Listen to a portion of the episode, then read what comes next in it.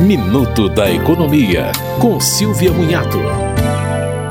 A Agência Nacional de Aviação Civil registrou uma queda de 30,3% nas reclamações registradas em 2022 contra empresas aéreas em relação ao ano anterior.